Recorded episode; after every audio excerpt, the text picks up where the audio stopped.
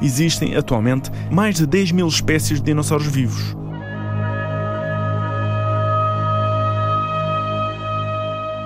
As aves. As aves descendem diretamente de dinossauros terópodes. Na verdade, as aves são dinossauros. Tecnicamente são dinossauros, são répteis, descendem desses dinossauros do Mesozoico, do grupo dos dinossauros carnívoros, e ignorar toda a biologia das aves é ignorar um ramo absolutamente gigantesco de dinossauros que vivem atualmente. Vou-lhe dar um exemplo. A pele das aves tem penas, mas essas penas são penas dinossaurianas, são penas que os dinossauros já tinham, alguns dinossauros já tinham algumas penas, e as próprias aves continuam a ter nas patas pele igual àquela que encontramos nas pegadas de alguns dinossauros. Em ambientes ótimos, às vezes a pele fica preservada, com as escamas com milhões e milhões de anos, e essas escamas, aquele padrão, é exatamente o mesmo aquele que vemos numa pata de um pombo, de um canário ou de uma galinha. Ao mesmo tempo, vamos aos, entre aspas, aos primos dos dinossauros, os crocodilos, e com estas comparações atuais com as aves e os crocodilos, compreendemos muito melhor como é que eram os dinossauros extintos. Otávio Mateus, paleontólogo.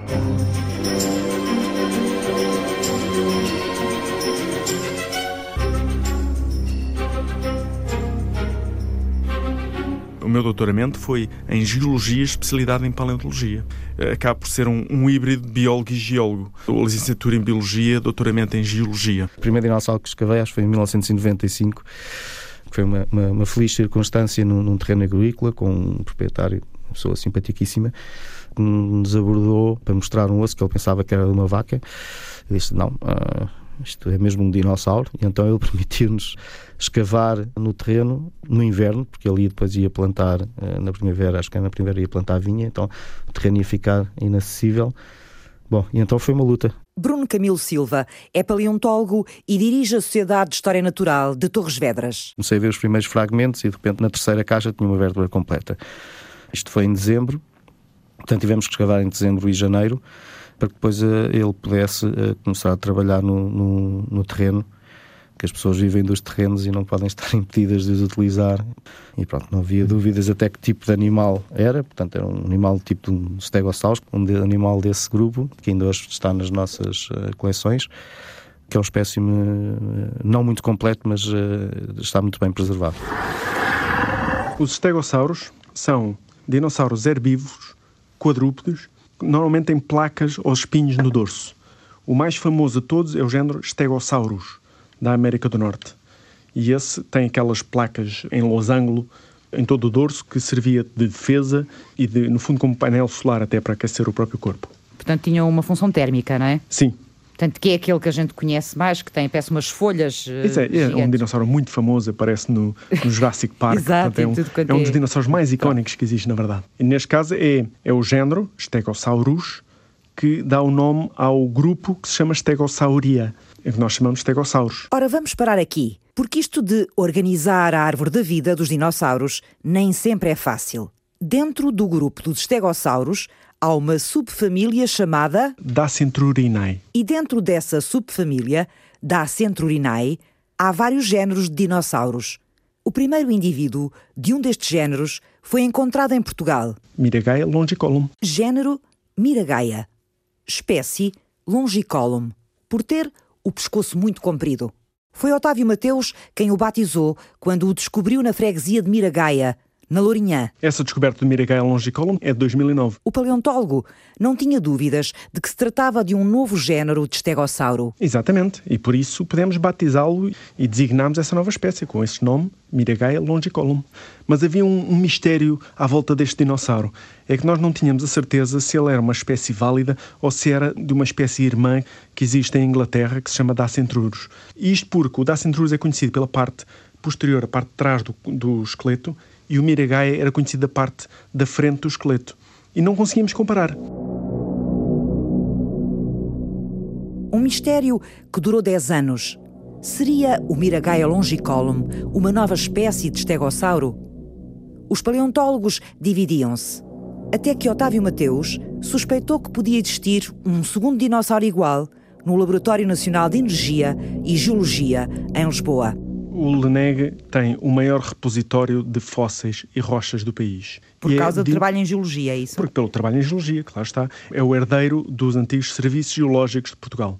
Portanto, é normal que, volta e meia, nós vamos conhecer aquelas coleções, vamos tentar descobrir algo que ainda nunca ninguém tivesse reparado. Pronto. E no meio dessas coleções Sim.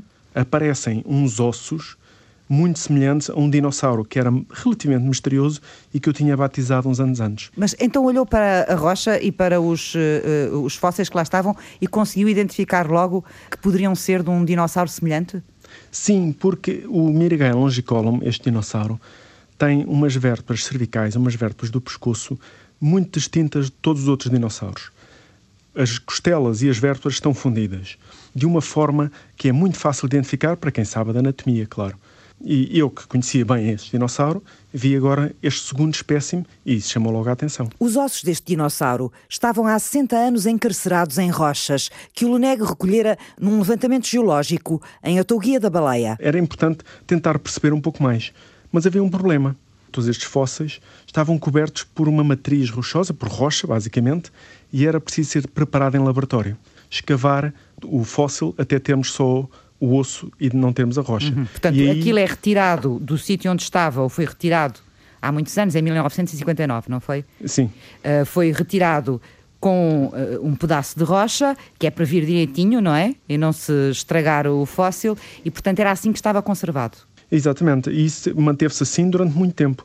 Como era importante esse trabalho, esse trabalho demora muito tempo, houve a oportunidade de passar essa, essa tarefa ao Francisco Costa, que estava a começar a sua tese em paleontologia na Universidade Nova de Lisboa e pegou nesse tema com todo o entusiasmo. E o Otávio então sugeriu: olha, sei de um dinossauro que está guardado do Leneg, que parece ser um Miragaia, se calhar não era má ideia seres tu a estudá-lo. Foi basicamente assim que começou este trabalho. A maior parte das descobertas que nós ouvimos falar, nomeadamente uh, no que diz respeito aos dinossauros uh, e aos esqueletos de dinossauro, tem a ver sempre com o Jurássico Superior. Porquê? Não, não tínhamos dinossauros cá antes, não conseguimos chegar a eles. Portanto, a, a fase final do Jurássico, não é? Uh, sim, sim. Nós sabemos, por exemplo, que viveram aqui dinossauros no Jurássico Médio.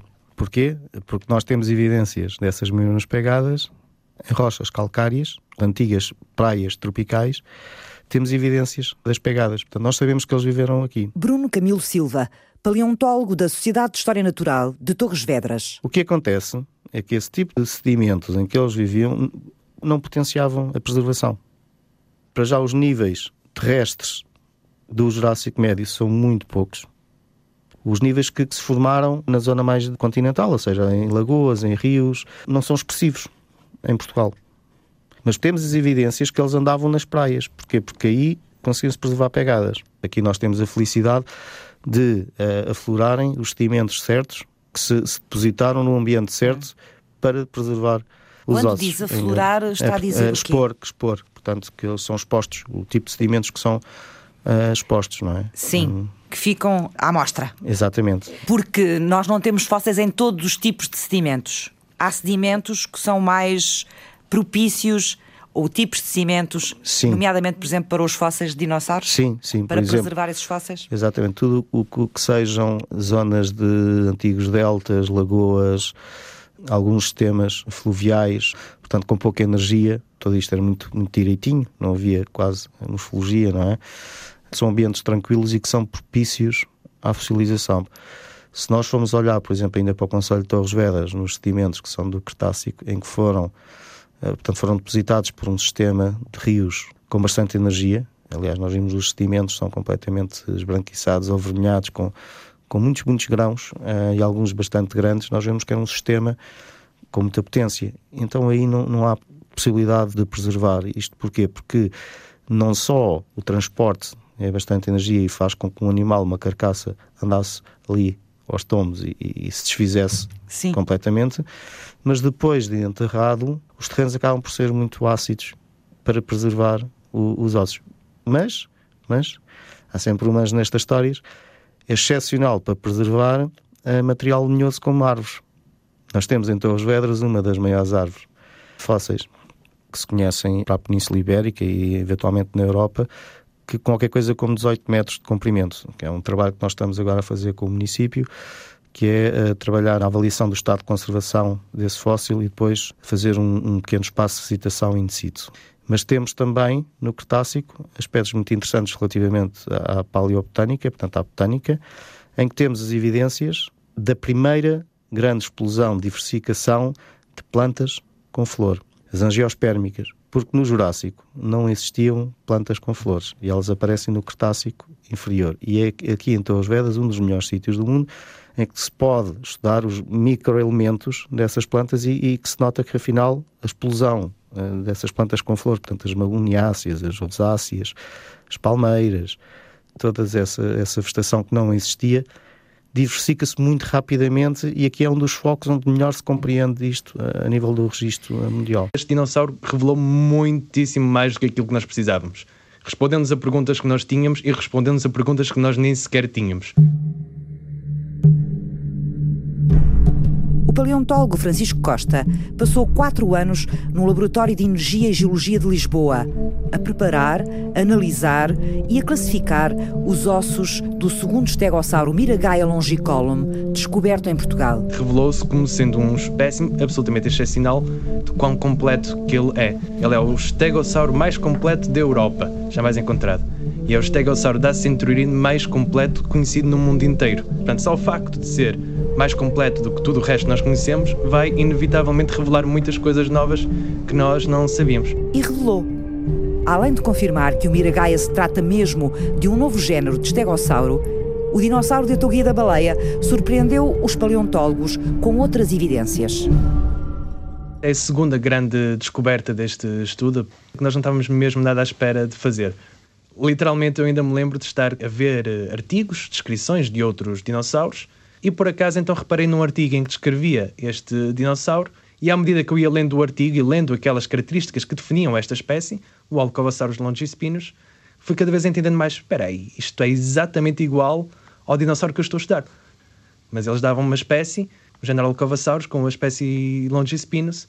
Esta espécie, o Alcovasaurus longispinus, já foi descoberta em 1908 no Wyoming, nos Estados Unidos, no Jurássico Superior, e foi descrito em 1914 apenas algumas ilustrações, três páginas de texto a descrever os ossos, portanto não é muita coisa. E infelizmente depois em 1922 foi destruído numa, numa inundação no museu onde ele estava guardado. Perderam-se os fósseis todos. Foi uma espécie inteira de dinossauro que foi toda perdida por um azar, tal como aconteceu no Brasil, no, no, Museu de História Natural do Brasil, só havia mesmo aquele exemplar. Eles tinham entendido que era uma espécie diferente das outras que foram encontradas lá na altura, particularmente por causa então daqueles grandes, longos espinhos que ele tinha, que realmente pareciam ter qualquer coisa como um metro, um metro e dez de comprimento, cada um dos grandes espinhos que eles encontraram. Encontraram essencialmente foi mesmo a cauda e as pernas de trás, e os espinhos, claro. Na altura identificaram-no como Stegosaurus longispinos. Pronto, ficou assim em grande mistério este dinossauro durante qualquer coisa como um século até aos dias de hoje. Por acaso, em 2016, alguns autores reestudaram as imagens, as fotografias, tudo o que havia desse dinossauro e pronto, tentaram reinterpretá-lo e entenderam, pronto, isto nem sequer pertence ao género Stegosaurus, é algo bem, bem diferente. Então classificaram com o género Alcovasaurus, que eles criaram. Criaram então esse género Alcovasaurus, continuando com a espécie Longi, Longispines. Foi essa investigação que depois eu fui ler, fui ler e fui então entender pela descrição desses, desses outros colegas na América que realmente era exatamente igual ao nosso, ao que nós tínhamos aqui. Neste caso, como o Otávio e os outros autores descreveram, deram nome ao género Miragaia em 2009 e os autores americanos deram o nome ao género Alcovasaurus em 2016, é aquele que tem prioridade que fica com o nome, e então neste caso tivemos que criar a nova combinação Miragaia Longispinus, porque Miragaia tinha prioridade, foi dado nome primeiro. E mantém o nome Longispinus da espécie que já tinha desde 1914. É o mesmo género. Portanto, e é isso que esta investigação consegue eh, perceber. Uma espécie diferente. Exatamente, uma espécie diferente. Na cauda, particularmente as vértebras da cauda são virtualmente iguais às do espécime que nós encontramos, os de, o diatoguia da baleia, do lunec, são virtualmente iguais, mas depois há mais algumas diferenças nos espinhos e no fémur em particular. Mas realmente há muitas características, há muitas coisas já que já apontavam um bocado nesta direção, que na realidade nós já conhecemos espinhos destas grandes dimensões, de 1,10m de comprimento na Lourinhã, na formação da Lourinhã, já há muito tempo, muitos isolados. Portanto, o Alcovosaurus passou a ser Miragaia, Exatamente, Longispinos. exatamente. Agora, mistério. Como é que ele vai aparecer tão longe nos Estados Unidos? E agora, essa é a parte mais interessante no meio disto tudo. Nós sabemos que há uma série de dinossauros que aparecem na América do Norte e depois em Portugal. Mas, na altura, já existia um Atlântico. Um Atlântico com centenas de quilómetros de, de, de largura. Um Atlântico que impedia que dinossauros americanos e dinossauros europeus pudessem atravessar esse mar. Mas, de alguma forma, nós vamos descobrir uma série de géneros que aparecem nos Estados Unidos e aparecem em Portugal. Géneros como o Ceratosaurus, o Allosaurus, o Camarasaurus, etc. O que nós vamos agora descobrir é que pela primeira vez há uma espécie que foi inicialmente batizada em Portugal e vai ser descoberta nos Estados Unidos, que é este Miragaia. Isto porque, na altura, durante o Jurássico Superior, há uma, uma descida do nível do mar e que cria uma ponte de terra que permite os dinossauros de um lado poderem migrar para o outro. E até agora conhecíamos vários dinossauros que foram primeiro descobertos na América do Norte e possivelmente migraram no sentido América do Norte, Europa. Com o Torvosaurus e com o Miragaia, temos casos de migração da Europa para a América do Norte. E isso mostra um fluxo migratório que foi muito importante durante todo o Jurássico. Quando pegam no Alcovosaurus, riscam e lhe passam a chamar Miragaia, quem o descreveu antes e lhe deu este nome não fica zangado convosco? Como é que isto Os- funciona em termos científicos? Os paleontólogos têm de seguir com a taxonomia, que é a ciência que classifica as espécies, sistemática, têm que seguir a evolução. No fundo, o nosso objetivo com a sistemática destes dinossauros é ter uma representação da árvore da vida. E nós seguimos o que as pistas nos vão dar. E às vezes as nossas suposições iniciais são acertadas. Aquela que eu fiz, que Miragaia era uma nova espécie, novo género para a ciência, que uma nova espécie para a ciência, era acertada, mas podia não ser. E se agora, se eu próprio descobrisse que o Miragaia não era uma nova espécie para a ciência, eu, eu próprio teria de ser o primeiro a reconhecer como tal e a considerá-lo que era mais um Dacentrurus ou outra hipótese qualquer. E neste caso nós temos um artigo, 124 páginas, publicado na revista PLOS ONE, que é uma revista muito conceituada, que estão a mostrar detalhadamente as semelhanças e as diferenças. E o Miragaia e o Alcovasaurus são mais próximos entre si do que qualquer outro dinossauro. Logo, são do mesmo género. E neste caso, o nome mais antigo é o que prevalece, o nome Miragaia. O artigo é a principal divulgação de uma descoberta. Só que para o público geral, o artigo é muito difícil de ler. É muito extenso, muito complicado. Tem, muitos termos técnicos e a Muitos. gente não percebe metade. Não. Os artigos, eles geralmente trazem muita descrição óssea, né? Do fóssil. E muitas vezes aquilo não é o suficiente para você conseguir visualizar o que está sendo passado ali. É engraçado. Necessitamos mesmo do desenho. E aqui entra a magia de Vítor Carvalho, paleo-ilustrador. Ele mostra-nos as réplicas de animais e de paisagens da pré-história, quase como fotografias acabadas de tirar. Como a, a paleoarte e o desenho científico ele é, é usado como divulgação das descobertas, ela é de certa forma diretamente responsável às vezes por o, o sucesso daquela divulgação. Exatamente, porque Né? a gente visualiza. Sim, né? nós E somos é animais imediato. muito visuais, né? Os Isso é imediato, não é? Exato, exato. É diferente a gente ver eh, meia dúzia de ossos, por exemplo, de Sim. um dinossauro que foram eh, descobertos, eh, mesmo que eles estejam ordenados, não é? E a gente consiga ter ali alguma ideia, e depois ver o animal reconstituído numa ilustração. É. Ganha logo até outra emoção. E a gente visualiza e depois apaixona-se pelo animal e a seguir já pode ir ver os ossos com toda a paciência. Sim, é uma coisa engraçada porque quando fizeram aquele parque do Crystal Park na Inglaterra, no, no século XIX, aquelas enormes eh, dinossauros de concreto, Sim. o, o dono lá que, que teve aquela ideia, ele teve exatamente esse pensamento. Ele falou: olha, não é suficiente o, o público olhar os esqueletos no museu, vamos fazer eles de uma forma mais viva. né?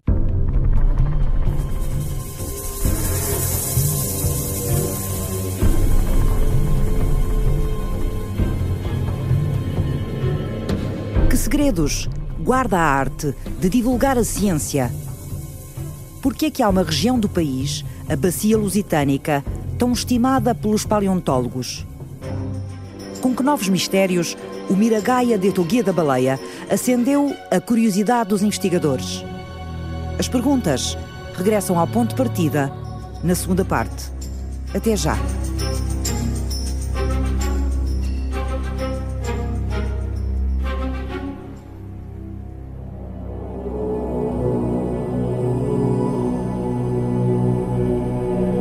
Temos dinossauros, temos novas espécies eh, de dinossauros.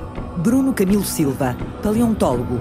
Temos outros exemplares que são extremamente importantes quando comparados com evidências que já ocorreram na Lourinhã, evidências que, que estão uh, no Museu uh, Geológico e Mineiro, em Lisboa, e que nos permite conhecer melhor algumas espécies em concreto.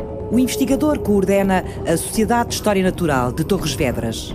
Temos uh, tubarões, restos de pequenas lagostas, invertebrados, nos dão informações precisíssimas se naquele momento a água tinha mais influência marinha ou menos influência marinha.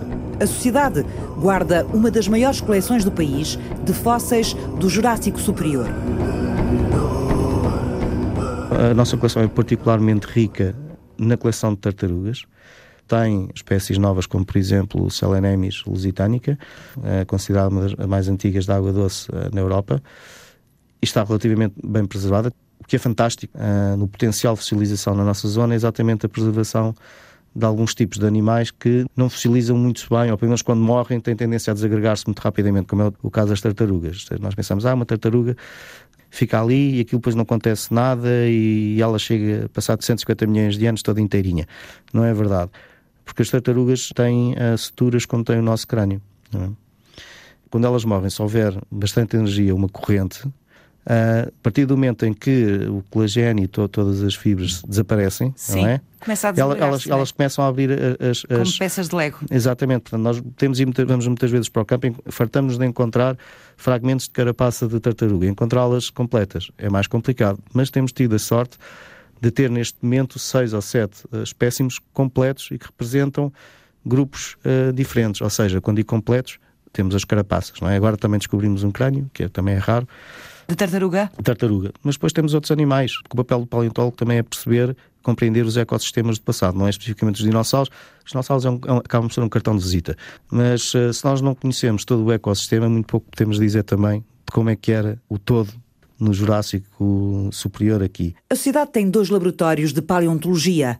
Um deles serve para preparar os fósseis. A função desse laboratório é tudo o que tem a ver com a limpeza dos ossos desde limpeza com micromartelos pneumáticos, a tratamentos com ácidos, a tratamentos com ultrassons, limpeza com ultrassons e, muito importante, as questões relacionadas com a conservação e com o restauro do material que está à nossa guarda. Porque só libertando os ossos ou o fóssil da matriz, portanto o sedimento, é que nós conseguimos ter uma visão tridimensional do animal e conseguimos descrever todas as suas particularidades anatómicas. E depois de preparado, há que ser conservado, não é?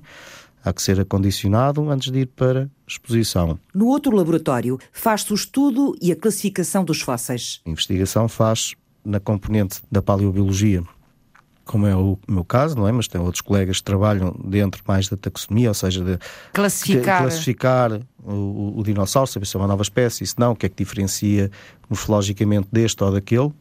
Um, o nosso trabalho também é importante no sentido de saber, eh, ok, mais ou menos que idade é que ele uh, teria este dinossauro, é? para ajudar a suportar determinadas conclusões do ponto de vista taxonómico, uh, e onde estudam também vertebrados, répteis marinhos, Portanto, é ali onde se faz um pouco mais a investigação. Por exemplo, cada vez que temos uma árvore da vida, um cladograma, onde vemos a distribuição das espécies pelas diferentes famílias, isto é feito com uma base de dados absolutamente gigantesca que é tratada com computadores. Otávio Mateus, paleontólogo da Universidade Nova de Lisboa. E atualmente existe equipamento semelhante a TACs, como aqueles que temos num hospital, que nos permitem observar os ossos dentro da própria rocha ou os pormenores dentro do próprio osso sem, sem os destruir. Por exemplo, agora com o sincotrão, até mesmo com o reator nuclear, são equipamentos que existem disponíveis à, à ciência portuguesa. Nós podemos ver as células no interior de um osso sem o destruir.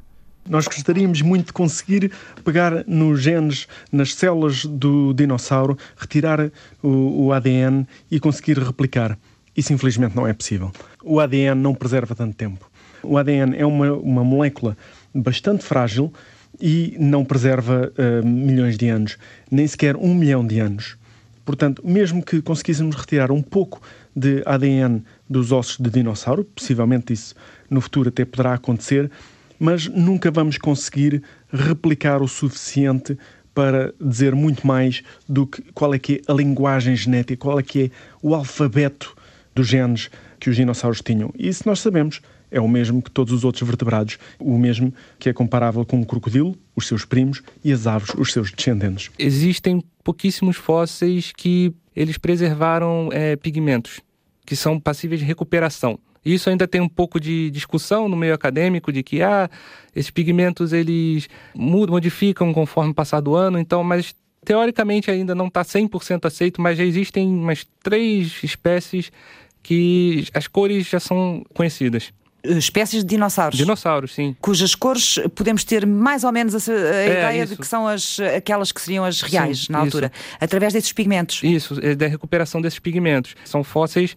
muito raros. Vítor Carvalho, paleo-ilustrador. E existem outros fósseis que são mais raros ainda. Por exemplo, é, de, animais, dinossauros que morreram mumificaram-se é, naturalmente, como acontece em ambientes muito secos, e a múmia deles fossilizaram. Então, ou seja, é uma condição rara, mais rara ainda.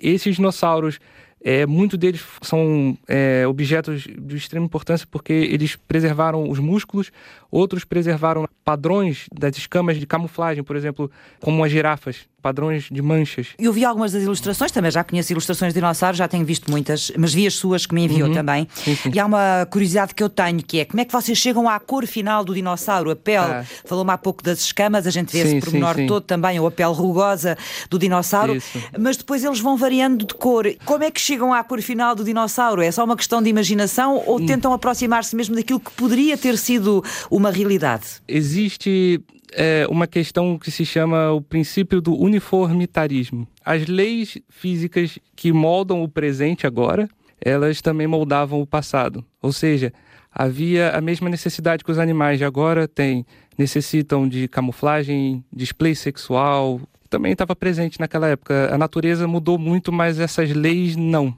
Né? Então, podem se fazer é, deduções a partir daí. Outra coisa muito interessante sobre as cores é entender como as cores funcionam nos animais atuais. Por exemplo, nós sabemos que existem três tipos de cores nos animais atuais, que é a cor através de pigmentação, a melanina, que produz os tons mais escuros, os, os cinzas, os verdes, os vermelhos mais assim enferrujados. Nós temos os carotenoides, que vão produzir as cores mais brilhantes. Por exemplo, tons assim verdes, amarelos intensos, é, esses, essas cores intensas que nós vemos em animais, né? Sim. né? Intensas geralmente são produzidas por essa pigmentação, são pigmentações biológicas, né? Sim os animais eles não produzem diretamente carotenoides. Todas essas cores é, brilhantes elas são produzidas através de consumo de plantas ou micróbios, né? O que, que isso significa? Nós não vemos animais muito grandes com cores muito brilhantes elefantes, rinocerontes, não vemos. Pois não, é curioso, nunca tinha pensado nisso. Exatamente, não vemos porque o custo para se produzir essas cores é muito difícil. Não, não vai conseguir produzir um, um elefante inteiro com cores brilhantes, né? Teria que consumir uma quantidade muito enorme de algum micróbio, uma planta. Então, nós vemos animais muito coloridos em insetos, escamas, penas, conchas. E o terceiro grupo seria a cor estrutural, que é o responsável pelos tons azuis, que não são exatamente cores, é, ela é uma, é uma questão de reflexão das cores, da luz, né? Absorção, reflexão da luz, e aí nós vemos tons. Por exemplo, o pavão, o beija-flor.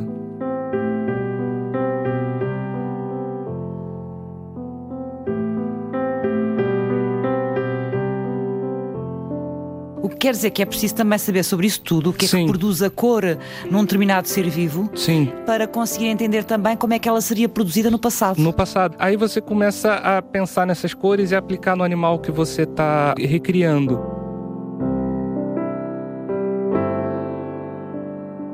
Que segredos guarda a geologia?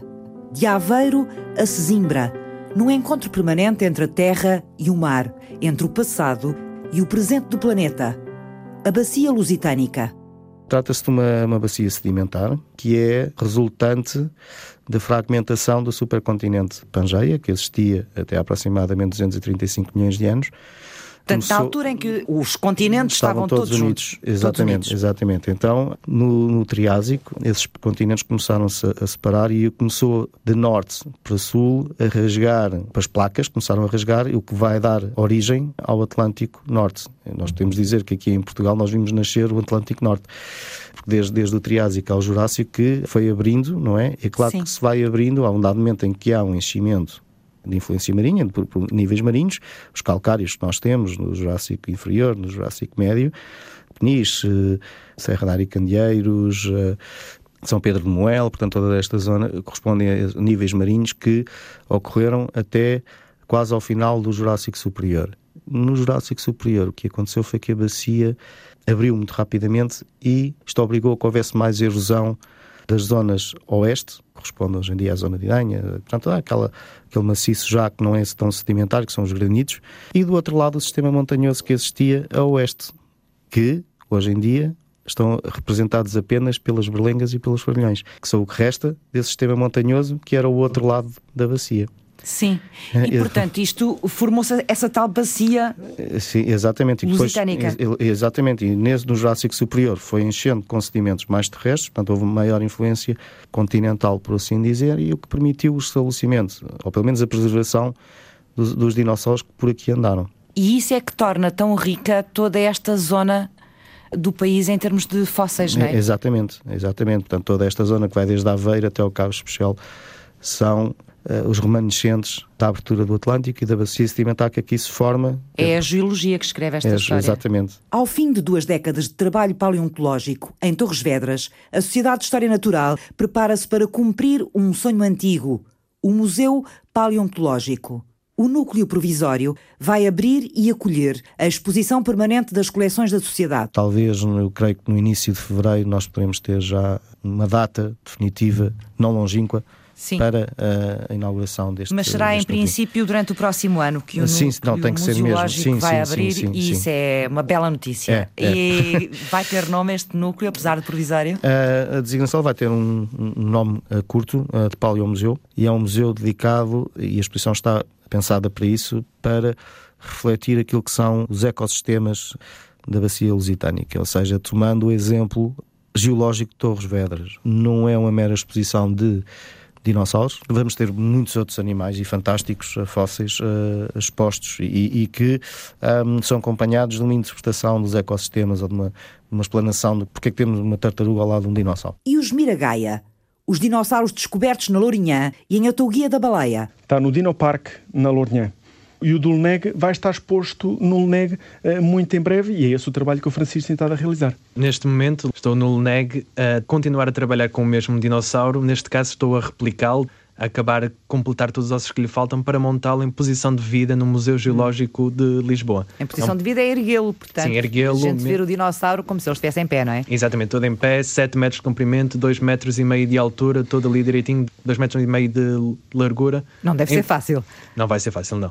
Com uma armadura de metal a segurar cada um dos ossos, feita à medida para cada um dos ossos é muito trabalho ainda. O encaixe para cada um dos ossos é feito individualmente para cada um deles, para segurá-los também em segurança, porque são peças muitíssimo valiosas e com 105, mais 150 milhões de anos, lembrando, portanto aquilo tem que ser feito tudo em perfeição.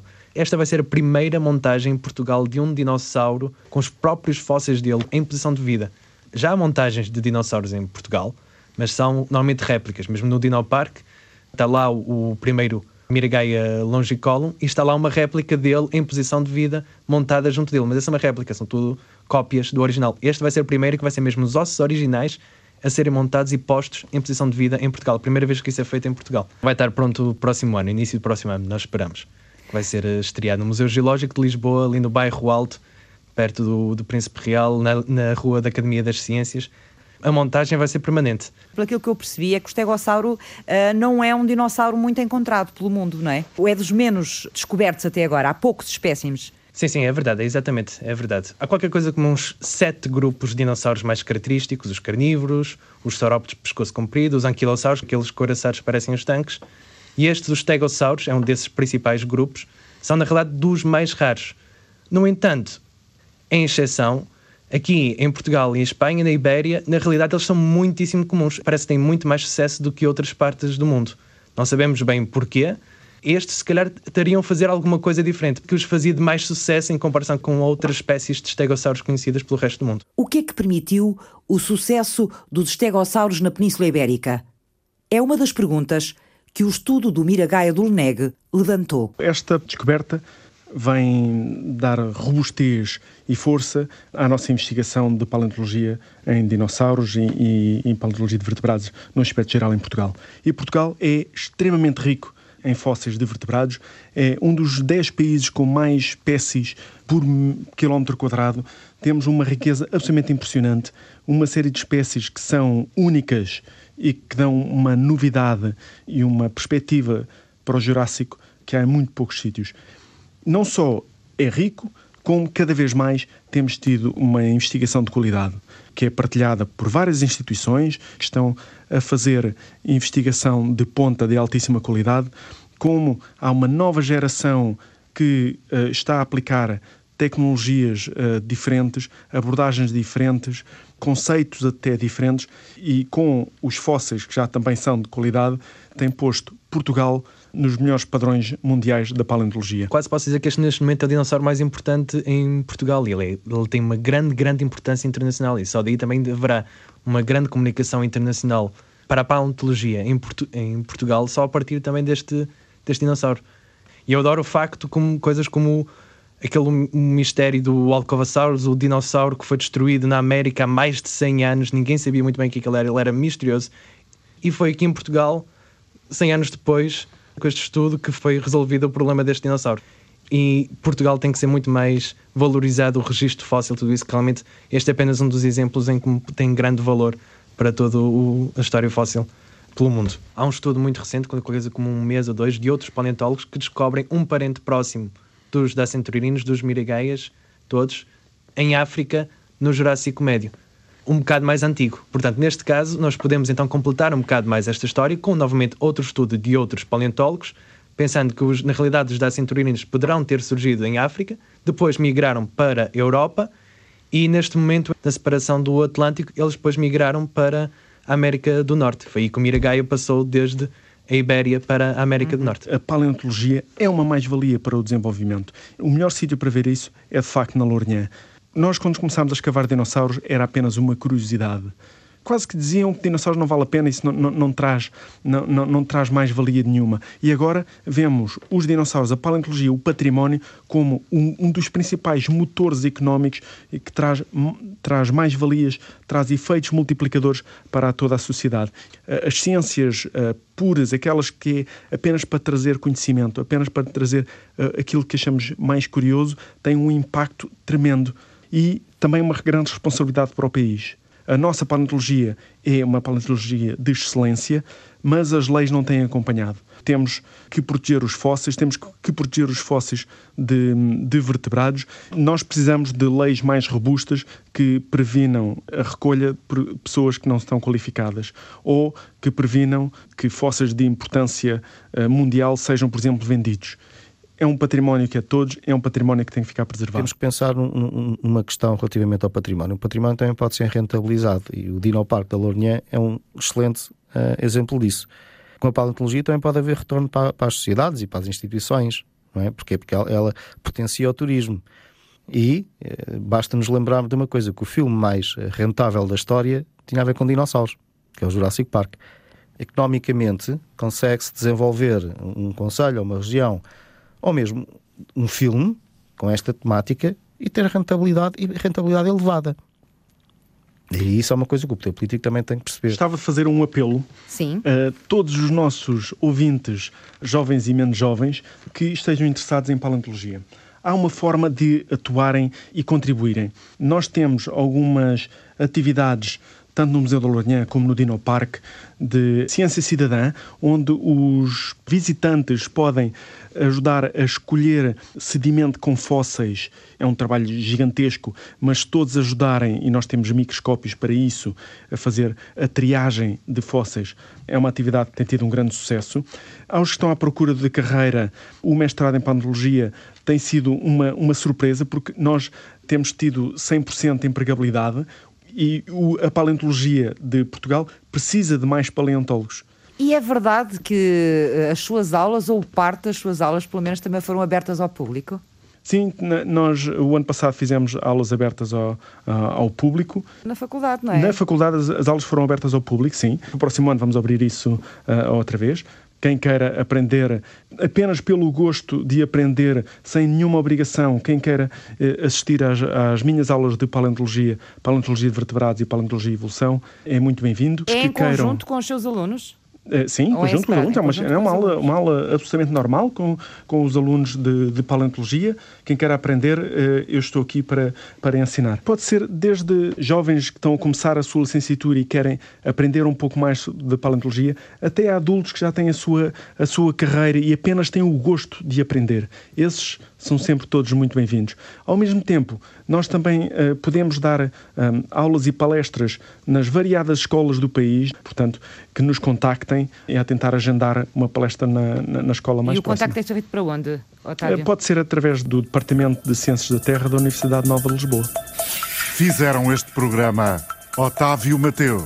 aproveito para convidá-la a visitar um museu da Lourinhã e porventura fazer alguém, alguém direto ali com, com os dinossauros, por medo que eles não mordem. Não sei, vocês da maneira que já estão evoluídos, qualquer dia conseguem trazê-los de volta. Era bom, era bom.